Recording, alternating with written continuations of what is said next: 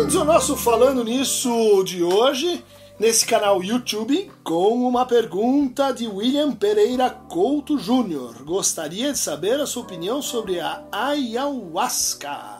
Beat Averbach, também fiquei curioso sobre isso. Mainá Santana, eu também. Fábio Benevides, sim, uma longa uh, série de apoios a esta pergunta que vamos enfrentar aqui.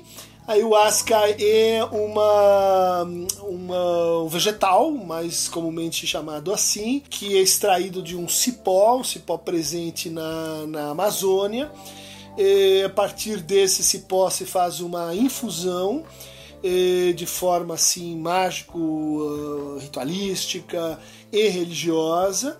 Essa infusão então é, é bebida numa cena ritual e esse, esse pó tem propriedades então alucinógenas que leva pessoas a é, encontrar uh, alterações uh, importantes né, da senso-percepção, né, da, da relação com as cores, com a textura, podem ver objetos, né, muito comum alucinação com, com a cobra, com animais. Né. Esse culto amazônico muito interessante porque ele está ligado a um certo sincretismo entre a religiosidade dos povos uh, ameríndios, os povos indígenas, e a religiosidade uh, cristã católica. Originalmente, esse, essa bebida era tomada uh, num culto ligado, por exemplo, à Virgem Maria, e que produzia justamente uma uma relação de integração para uma, uma, um conjunto de pessoas que estavam vivendo um choque cultural muito importante. Né? Imagina o que, que é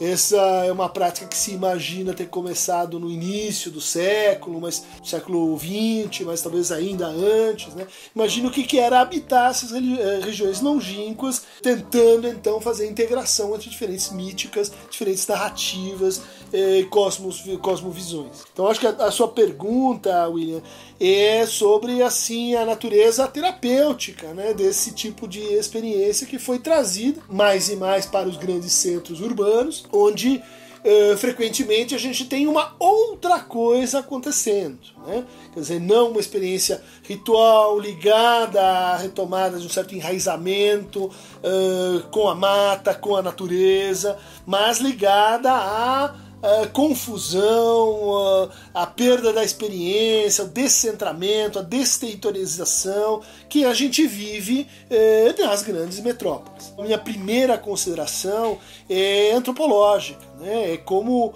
como a gente pegar uma prática é, originada e que tem um determinado sentido e transportá-la para uma outra cultura.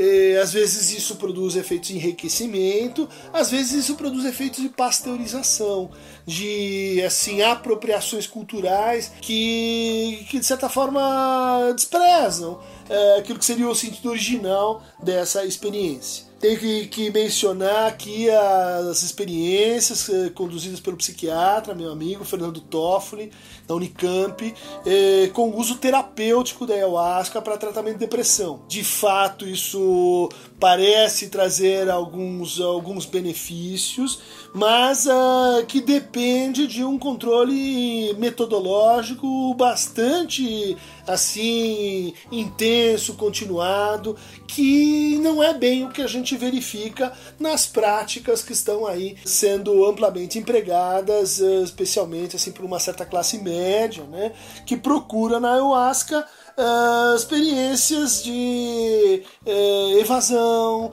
experiências de, de, de, de, acalmamento de si, de pacificação, sem que isso justamente se integre com a, qualquer narrativa né, cultural ou trans transcultural. O uso da ayahuasca, como, como o uso do LSD, como o uso de, da ibogaína para tratamento de dependentes químicos, particularmente cocaína, o uso da, da do tetraidrocannabinol, da, da, da maconha, para alívio de enjoo, para alívio de dores, para redução de ansiedade. De fato, ele, ele tem um efeito imediato, sensível, óbvio e clínico. Né?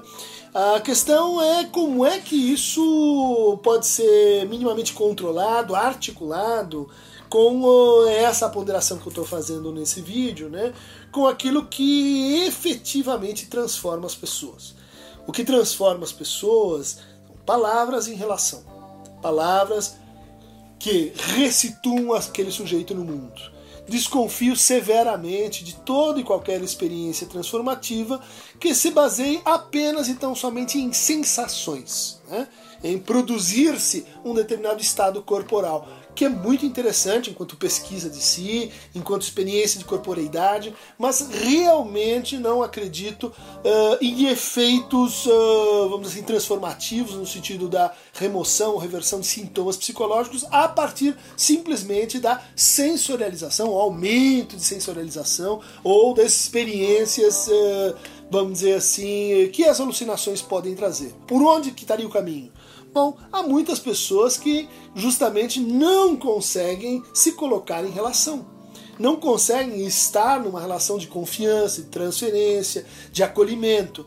Há, muitas vezes, a partilha de uma determinada experiência sensorial ajuda e provoca e promove isso. Então, muito que bem há pessoas que não conseguem é, articular uma narrativa sobre o seu sofrimento, não conseguem dizer, não conseguem é, nomear, não conseguem exprimir exatamente assim o que que está perturbando. É, explorações de, de é, ampliação da consciência, explorações corporais e sensoriais, elas são muito interessantes porque elas podem gerar esse efeito secundário de uh, aumento de repertório, de exploração a partir da linguagem, né, eh, dessas experiências que estão sendo vividas. Né. Estou argumentando que aquilo que faz a eficácia terapêutica, antropológica da ayahuasca não pode se reduzir ao seu princípio ativo. Né? Ah, eu peguei lá o princípio ativo do cipó, dei na pessoa e vamos ver se funciona. E eu realmente duvido disso. Ou se for para fazer isso, então pegue-se uma alopatia, pegue-se um aloperidol, tome-se uma benzodiazepina, toma-se um, um Prozac, use uma uh, enfim, princípio ativo por princípio ativo, use o que, o que a metodologia científica já descobriu. O que a gente tem de interessante nesses métodos alternativos é que eles trazem uma cultura junto consigo, eles trazem um modo de estar com o outro, eles trazem um modo de falar e eles trazem um modo de estar no mundo, na floresta, na mata, né? E no seu próprio corpo. Isso sim pode ser uma abertura para processos transformativos. Por outro lado, eh, tenho visto também muitas imperícias, muitas imprudências, muitas inépcias né, terapêuticas sendo processadas em nome do experiencialismo com a ayahuasca. Né? Então, pessoas que, que sofrem com transtornos psicóticos, que sofrem com transtornos ansiosos, pessoas que, que, que, que, que já tentaram de tudo, e bom, então é, experimentam também a ayahuasca. Isso acaba, assim, muitas vezes gerando uma espécie de duplicação do problema. Né? Você tem efeitos calmantes, tranquilizantes, tem efeitos de expansão da consciência, mas dali a pouco esses efeitos assim, cessam e você volta para o abismo do seu ser e você cai de novo nos seus sintomas e agora desprotegido ou pelo menos sem ter é, trazido realmente algo de significativo para sua experiência a partir do consumo dessa substância. Moral da história: substância por si só acho que não vale a pena. A substância compartilhada, narrativizada, articulada com exploração de consciência e linguagem. Vamos lá, gente, eu acho que está valendo. Para receber mais fragmentos do vegetal, clique aqui no Aqueron da Movebo, que ele vai trazer um pouquinho para vocês, mas só um pouquinho.